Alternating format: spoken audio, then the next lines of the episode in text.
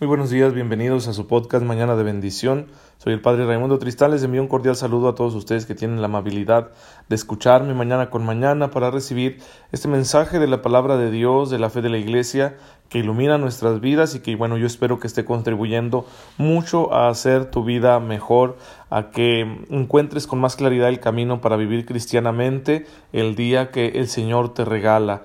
Hoy es miércoles, vamos avanzando la semana, van avanzando nuestros compromisos, nuestras tareas, empieza a aparecer el cansancio, el estrés, y por eso mismo debemos confiar en que el Señor está con nosotros y que nos va a dar lo necesario para que llevemos nuestra vida santamente como a Él le gusta. Y que el alimento para que nosotros vivamos así nuestra vida con mucha dicha y con mucha confianza es Jesús mismo en la Eucaristía.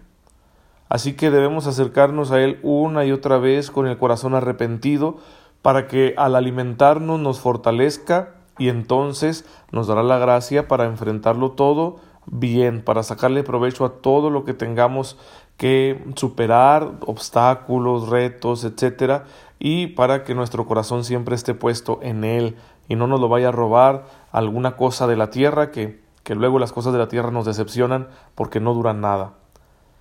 Y hemos estado meditando precisamente todas las partes de la misa para sacarles el mayor provecho posible y estamos ya en el rito de la comunión en la oración del Padre nuestro.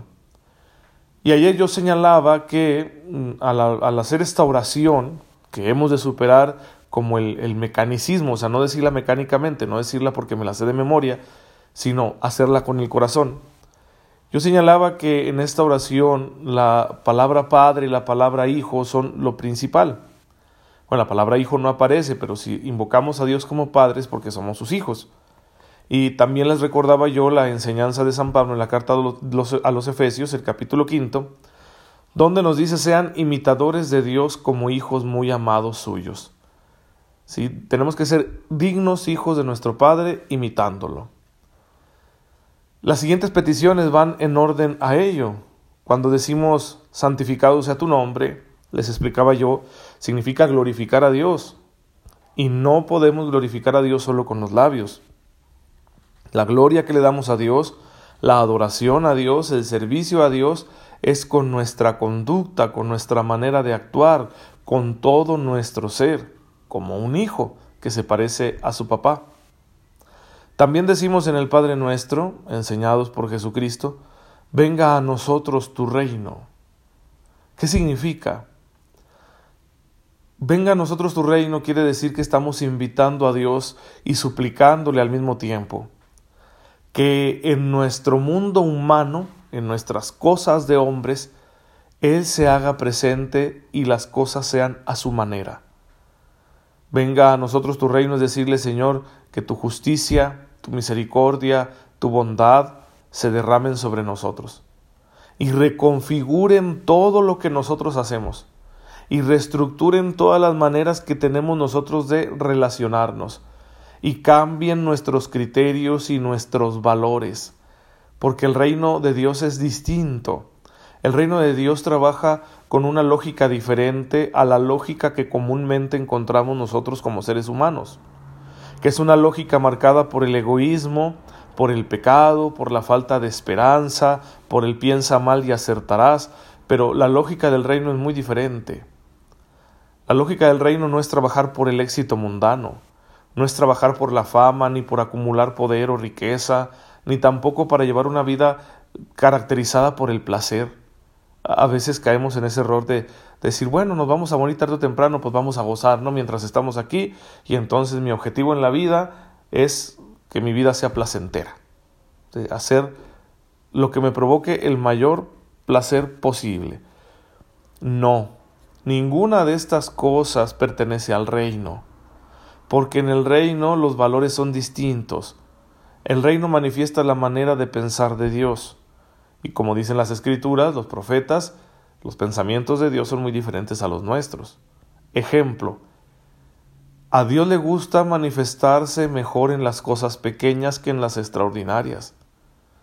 Muchos cristianos vivimos anhelando que sucedan cosas extraordinarias en nuestra vida, Bueno, cuando yo entré al seminario yo pensé que, que, iban a suceder muchas cosas, que yo iba a ver milagros, no sé, ¿verdad? Que me iba a tocar ser testigo de, de un exorcismo, ¿no? Para expulsar a una persona poseída por el demonio, para expulsarle el demonio.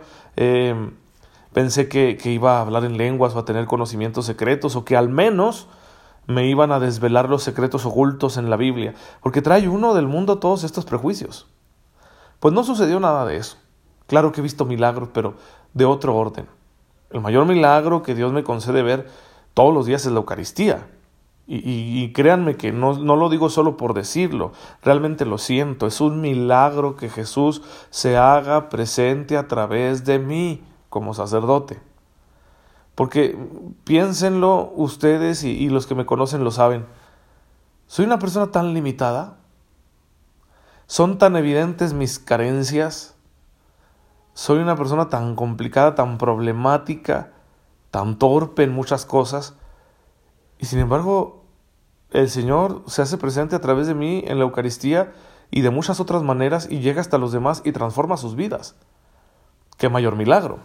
¿Sí? Entonces, el primer milagro que veo es el de la Eucaristía y el segundo milagro que es muy constante en mi vida es contemplar cómo el Señor cambia las vidas. Como si tú das un poco de amor, si tú ofreces la palabra, si tú acompañas a la persona en su camino hacia Dios, tú vas a contemplar los cambios que Dios hace en las personas y cómo les libera, les sana, les consuela.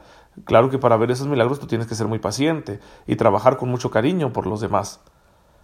Pues bien, sin embargo, las cosas así muy extraordinarias que en mi mente infantil yo esperaba cuando entré al seminario no se han dado.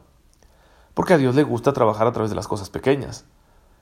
En cambio, en muchas cosas pequeñas Él me ha ido cambiando lentamente, dolorosamente, tengo que decirlo, pero haya estado presente en los detalles de la vida. De igual manera, yo te invito a que tú descubras el reino en las cosas pequeñas, porque es en lo pequeño donde uno ve crecer el reino de Dios. Algún día veremos los frutos. Y bueno, pues también eh, en esa pequeñez hay que aprender a esperar. El reino de Dios no tiene prisa. Nosotros a veces vivimos una vida muy apurada, pero el reino de Dios no lleva prisa, entonces hay que aprender a esperar. Como pacientemente espera el agricultor que llegue la cosecha, como pacientemente espera la mujer embarazada durante nueve meses para contemplar el rostro de su hijo, así pacientemente nosotros debemos esperar los frutos del reino.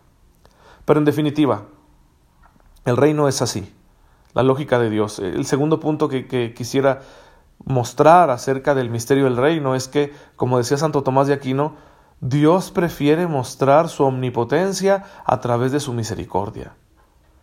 Es decir, ¿dónde muestra Dios su mayor poder? Pues cuando ejerce perdón sobre nosotros, cuando nos perdona, no, no cuando nos castiga, sino cuando nos perdona. Entonces Dios prefiere mostrar su poder, su omnipotencia, haciendo uso de su misericordia. Este reino un día será pleno, dice la primera carta a los Corintios capítulo 15 versículo 28, que un día Dios será todo en todos. Sí, cuando Jesucristo retorne gloriosamente a tomar posesión definitiva del reino que ha conquistado en la cruz, que, que, va a ser constituido como Rey universal, ya lo es, es Rey universal, pero un día Él será Rey de todo, en, efectivamente no habrá nada que se oponga a la voluntad de Cristo y entonces Dios será todo en todos. Pedimos que este momento llegue, claro que sí, ojalá llegara mañana, sí, pero solo Dios sabe por qué la demora, tal vez es para darnos oportunidad de que nos arrepintamos de nuestros pecados. Entonces deseamos santamente que ya venga ese reino, que se haga presente hoy aquí a través de las cosas pequeñas de mi vida y que su plenitud llegue pronto, para que la humanidad sea pronto liberada del yugo del pecado, del odio, de la maldad y de la muerte. La otra petición es, hágase tu voluntad en la tierra como en el cielo, que ya de alguna manera eh, lo expresaba yo en, en episodios anteriores del podcast, lo que significa, pero vamos a decir, así como se cumple la voluntad de Dios en el cielo de manera perfecta, que también se cumpla su voluntad aquí. Lo que yo quiero es que que se hagan las cosas a la manera de Dios, pero la pregunta es que las haga quién. Bueno, pues tú y yo somos los que tenemos que hacer la voluntad de Dios. Tú y yo somos los invitados a realizar este misterio.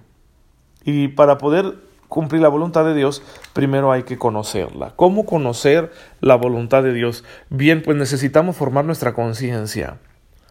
La conciencia se forma de muchas maneras. Yo les señalaba por ahí en, una homilía, me parece, que el Espíritu Santo nos guía, nos conduce, nos instruye, primero que nada a través de la palabra.